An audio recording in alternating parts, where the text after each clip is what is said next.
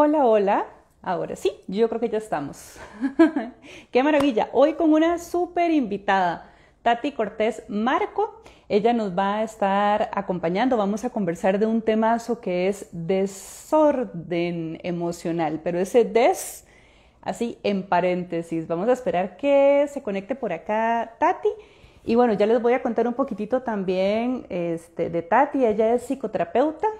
Ella eh, vive en España, ella es española y además tiene muchísimo este tema de psicotips, que me encanta porque es como muy práctica, muy concreta, eh, es muy asertiva, entonces estoy segura que va a ser pues maravilloso. Ya la tenemos por acá y vamos nada más.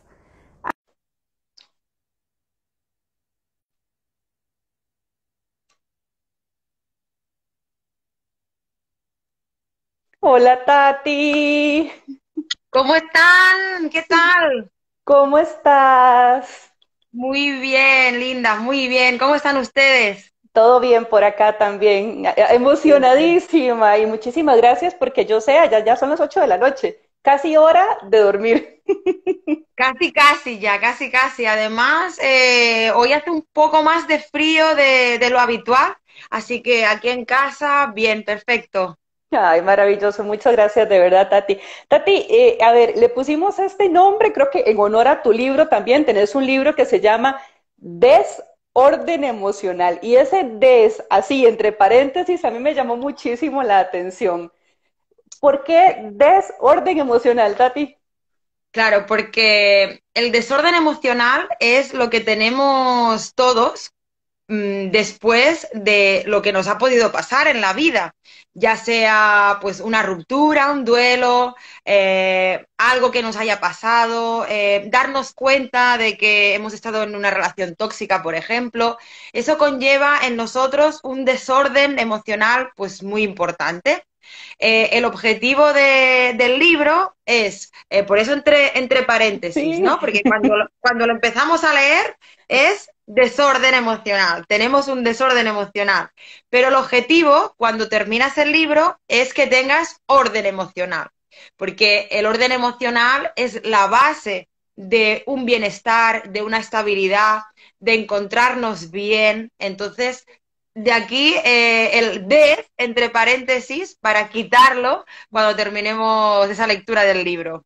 Me encanta, me encanta. Qué, qué, qué interesante verlo desde esta posición, Tati, porque eh, bien decís, o sea, todos, absolutamente todos pasamos por situaciones que en algún momento nos generan ese desorden emocional, independiente de la que sea pero muchas veces vamos negándonos a aceptar ese desorden y vamos colocando muchas resistencias, muchos argumentos para decir, a mí no me está pasando, esto no es conmigo, esto no es mi responsabilidad, yo nada tengo que ver, pero qué rico cuando lo asumimos y decimos, eh, no, esto sí me pertenece y, y necesito empezar a trabajar con esto. Claro, porque es el primer paso. El primer paso es tomar conciencia de que hay algo en nosotros que nos hace no estar bien, sea lo que sea. Eh, y, y, uno de los problemas que vienen a raíz de ese desorden emocional es que, eh, primero, normalizamos comportamientos que nos hacen daño, ya en nosotros y en los demás. Eh, tenemos tendencia a que aquello que está pasando sea algo uh, habitual, ¿no? Normalizado, como estaba diciendo, y que, y que no, tomemos, no tomamos conciencia de realmente el daño que nos está haciendo. Y va sumando el problema es ese, que va sumando. No vamos limpiando, no vamos limpiando. Es como una heridita, ¿no? Nos hacemos una herida y, vale, la curamos y muy bien. Pero si hacemos la herida, sí, pensamos que la curamos y vamos rascando y vamos metiendo producto y que no, que no sana, ¿qué pasará con esa herida? Que se infectará y será mucho más difícil curarla.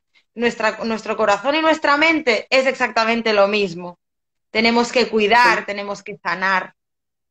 Sí, sí, ¿por, por, qué, ¿por, qué, en algunos momentos existe tanta dificultad para, para, esta aceptación, Tati? Porque cuando, cuando lo hablamos y cuando lo decimos suena muy bien, aceptamos y entonces empezamos a trabajar, pero, pero algunas veces llegar a ese paso de aceptación, ¿por qué se puede dificultar tanto?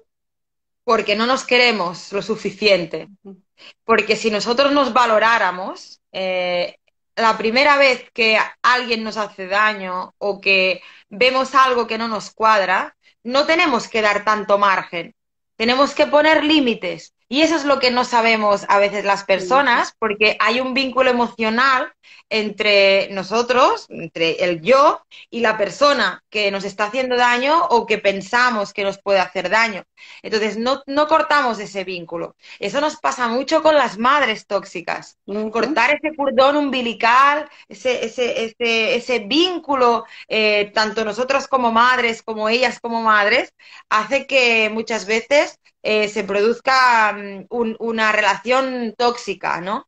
Y eso también hablo, hablo en el libro porque nosotros somos seres, mm, los humanos, somos seres sociables, tenemos que socializarnos, tenemos que relacionarnos. Y esas relaciones es lo que muchas veces nos hace daño, porque mm, queremos, queremos tener relación con, la gente, pero a la vez sabemos que aquella persona es tóxica para nosotros, no nos beneficia. Y, y, ahora sí, seguimos.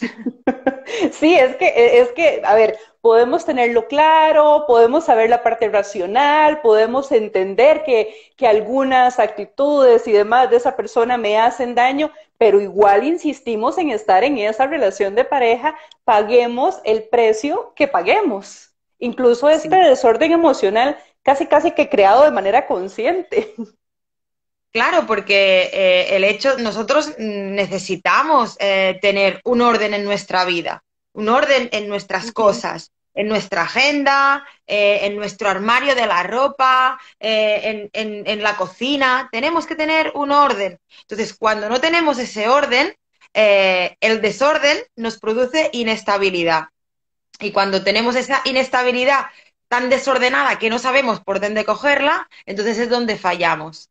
Eh, y, donde eso nos perjudica a nivel, de, a nivel emocional. Sí, Tati, que además pienso en todas las áreas de vida, porque eh, donde, ¿verdad? Si, si, estoy en algún tipo de desorden o desorganización a nivel emocional en mi relación conmigo misma, esto me va a afectar mi relación de pareja, mis relaciones interpersonales, mis relaciones laborales, eh, ¿verdad? Eh, en general, todas mis relaciones o todas mis áreas. Es que a veces también vamos pensando que, que, ese, que funcionamos solo por bloque y que mi relación o mis vínculos a nivel interpersonal nada afectan a nivel laboral, como, como si tuviéramos la capacidad de conectar y desconectar dependiendo de los lugares. Y no, ahí vamos nosotros siempre con todos nuestros, nuestras sombras y nuestras lucecitas. Claro, y aquí es donde los hombres y mujeres nos diferenciamos, que en, en, los cerebros son distintos, porque las mujeres tienen, eh, no tenemos parcelas en nuestro cerebro. Cuando tenemos una emoción, esa emoción va a las 24 horas con nosotros. En cambio, eh, un hombre, normalmente, eh, estoy generalizando, normalmente un hombre tiene sus parcelas. Es decir, si se enfada con una, una persona, tiene la capacidad para poder hacer su vida sin ninguna influencia emocional, porque son racionales. En cambio, nosotros, nosotras no, las mujeres lo sufrimos un poquito más, es más emocional, y, pero eso es una característica que tendríamos que conocer cuando empezamos una relación con un hombre o con una mujer, que nuestros cerebros son distintos, todos son distintos, pero el funcionamiento, el mecanismo, el desarrollo, las habilidades mm, pueden parecerse un poquito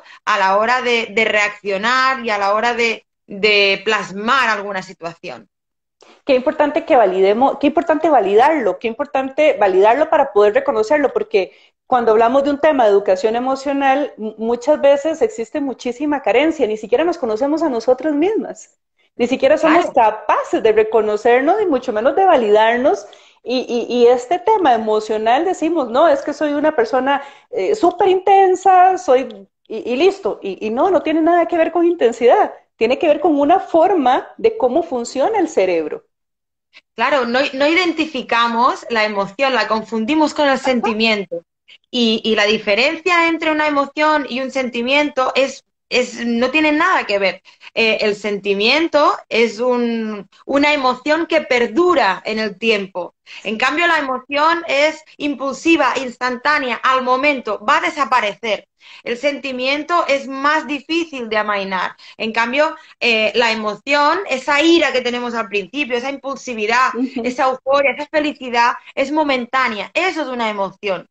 Mm, conocernos a nosotros mismos implica también conocer nuestras emociones. Yo sé lo que me gusta, lo que no me gusta, lo que quiero, lo que no quiero. Eh, una persona cuando tiene unas características más ambiguas, de una ambigüedad eh, pues a nivel más externa, lo que le pasa es eso, que no se conoce porque está entre una cosa u otra. No, eh, puede ser pero hay un, término medio, por supuesto, pero siempre mm, tenemos que conocer lo que nos gusta y lo que nos produce alegría y, la diferencia entre el sentir de aquella emoción. Es que son mm, términos totalmente distintos que a veces no, diferenciamos, lo metemos todo ahí mismo y ahí es una explosión de sentimientos, de emociones. Entonces, ordenar eso, ordenar esas emociones implica también eh, ordenar lo que sentimos por nosotros mismos. Claro, estoy pensando en las reacciones que se generan cuando todo eso está mezclado, porque eh, se generan reacciones internas, por supuesto, pero entonces también se van a generar reacciones eh, externas de forma impresionante y es donde claramente percibimos descontrol, descontrol, desequilibrio. Tú fíjate que, que hay personas que mm, cuando, cuando se enfadan por algo, no lo demuestran, se callan y, ese silencio se callan. pasa otra cosa, se callan. Pasa otra cosa, se callan. Y después, por cualquier tontería, es como, como que explotan. Entonces, esa persona tiene sus emociones desordenadas. ¿Por qué las tiene desordenadas? Pues porque no encuentra un equilibrio entre lo que acepta, entre el límite, entre sus límites, entre sus sentimientos y entre sus emociones. Eh, y además entre sus necesidades. Cuidado, que sus necesidades eh, están también ah, buscando un equilibrio y una estabilidad entre, e, en su mente y en su corazón. Entonces, para, por eso hay personas que van guardando cosas, van guardando cosas, van guardando cosas. No, cuando tengas algo, dilo, porque cuando la suma puede ser mm, una explosión brutal y no puede ser nada positivo. No es, de hecho no es. Sí, claro, e, e, es justamente, imaginemos las reacciones de, todo eso moviéndose ahí y, y, explotando de un día para otro y de la forma que puede explotar precisamente. Ahora, eh, ocupamos hablar, ocupamos decir, ocupamos reconocer en nosotros para poder entonces decirlo. Pero es que también muchas veces nos quedamos con estos patrones de no hable, no diga, no se enoje, calladita más bonita, ¿verdad? Entonces vamos con una serie de patrones que no cuestionamos y entonces vamos acumulando y, y sí, termina siendo un desastre completamente, un desorden. Claro, eh, aquí están los prejuicios, la herencia emocional que, recibimos de nuestros padres, abuelos, etcétera, eh, que nuestra herencia emocional existe y eso no lo puedo, no le podemos modificar, pero sí que la podemos ordenar entre nuestros criterios y nuestros principios. Entonces, cuando tenemos la herencia emocional y tenemos nuestros principios, tenemos que encontrar el equilibrio para que nuestra herencia emocional, que puede ser que no tenga nada que ver con nuestros principios, eh, no vaya por encima de nuestro temperamento. Que aquí se mezcla otra cosa, eh, nuestros genes, ¿no? Nuestros genes y nuestro carácter eh, propio de nacimiento, innato, que, mezclado con todo eso, imagínate. Que sí existe porque muchas veces también he escuchado que se quiere negar esa parte. ¿verdad?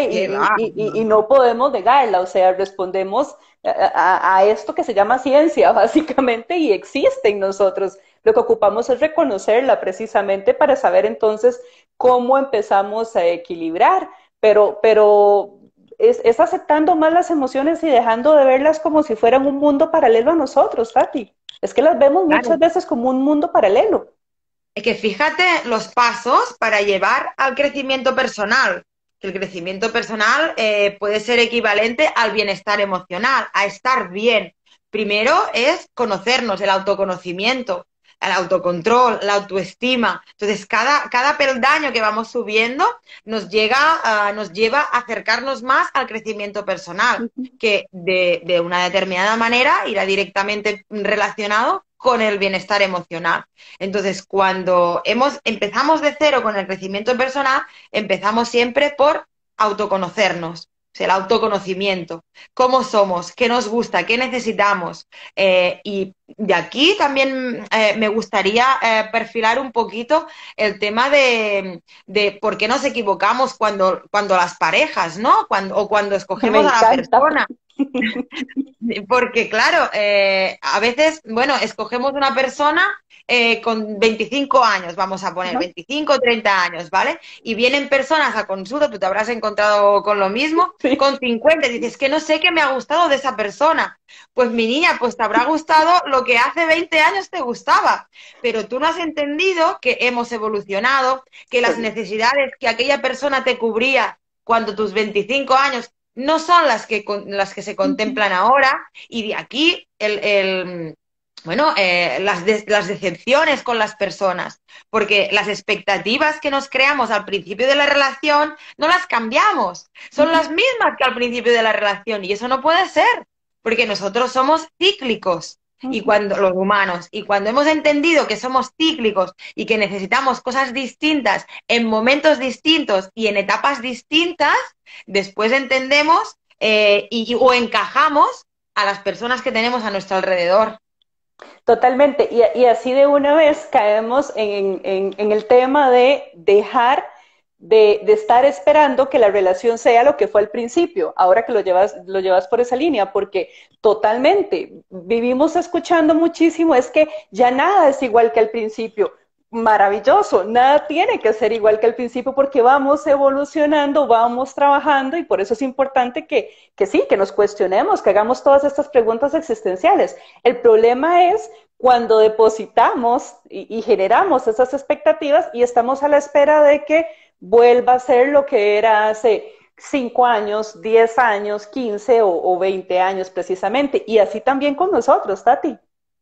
Claro, nosotros también, eh, a primero que pedimos cosas distintas a, la otra persona en cada época mm, eh, determinada de nuestra vida. Y lo mismo pasa pues con las exigencias, con lo que damos, porque hay momentos que podemos dar más, hay momentos que podemos dar menos. Pero bueno, eh, en definitiva, son, son, son épocas y son, son, movimientos cíclicos que pasamos eh, las personas. Y, y, aquí está el crecimiento. Si en esos movimientos, si en ese desorden eh, no ordenamos, mm, siempre estaremos abajo y siempre estaremos tristes, esperando que pase algo, creando una expectativa que nunca va a pasar, porque no debemos esperar mucho de los demás porque debemos esperar mucho de nosotros, eh, sin exigencias, eh, eh, dejando fluir, pero mm, lo mínimo, lo mínimo, porque ya bastante la sociedad nos pide.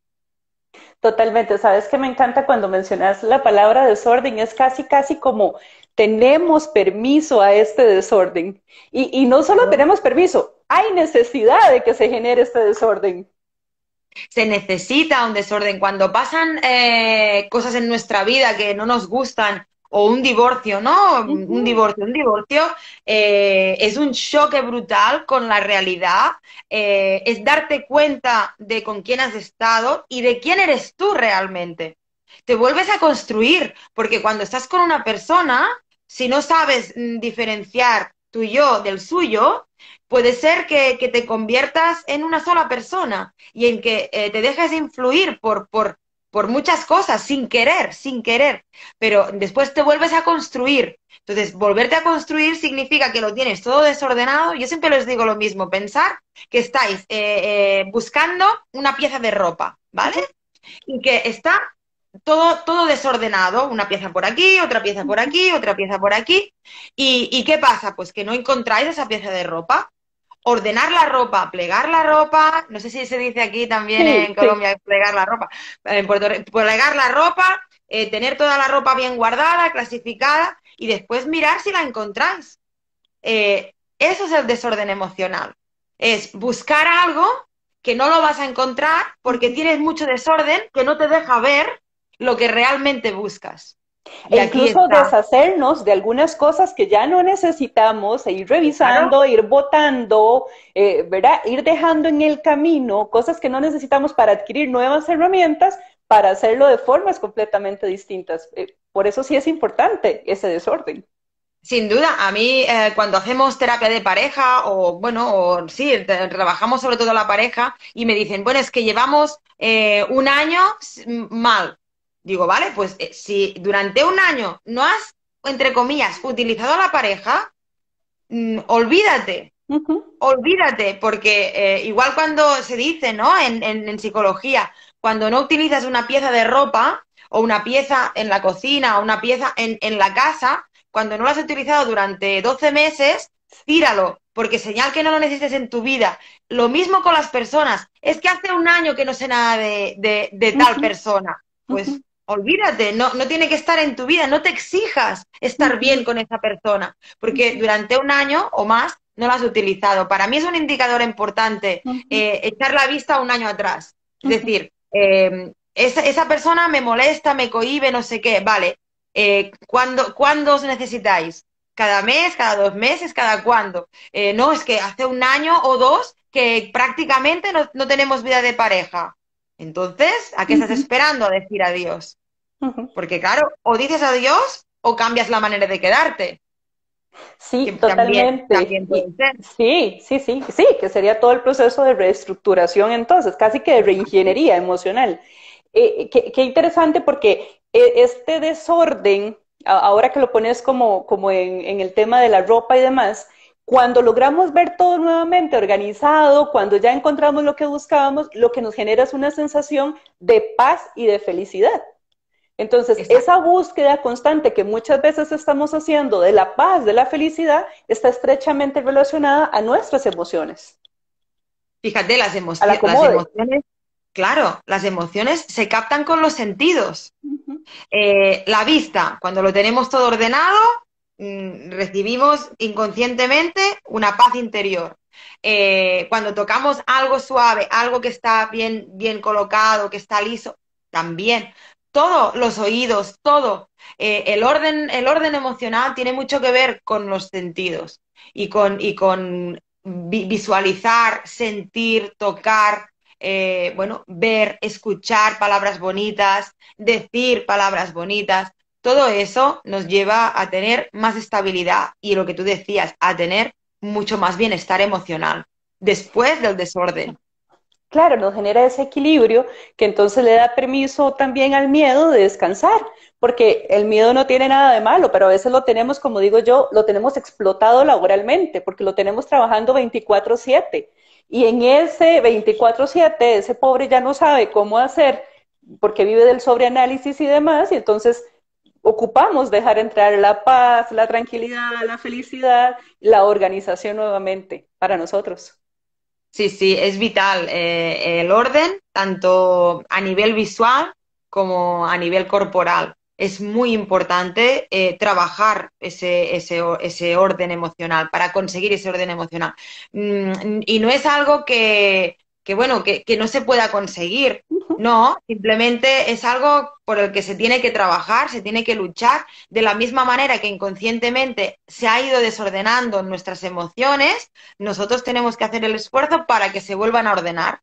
Eh, puede ser con ayuda, sin ayuda, pero normalmente eh, tenemos que generar eh, un cambio a nuestra vida que es un choque, un stop, un para y, a partir de ahí vuelve a construir, vuelve a ordenar, vuelve a hacer, vuelve a seleccionar y vuelve a, no usar lo que antes no te convenía. No es lo mismo parar que decir, bueno, pues vamos a, vamos a empezar de cero pero no modificamos nada, ¿no?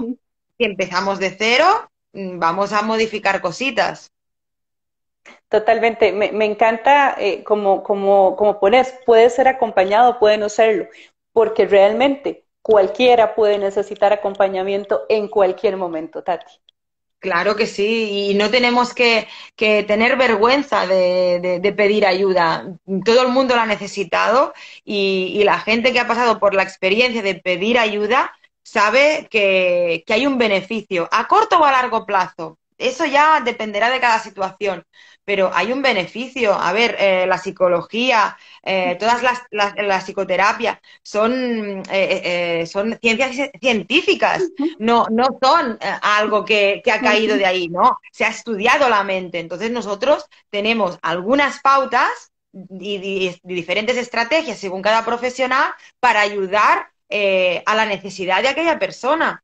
Eh, no, somos cualquiera, quiero decir que hemos estudiado, nos hemos instruido, eh, sabemos cómo enfocar los problemas. Eh, no, nos han, no nos han regalado ningún título, no sé, nosotros, a mí por lo menos no, no, no nos han regalado nada.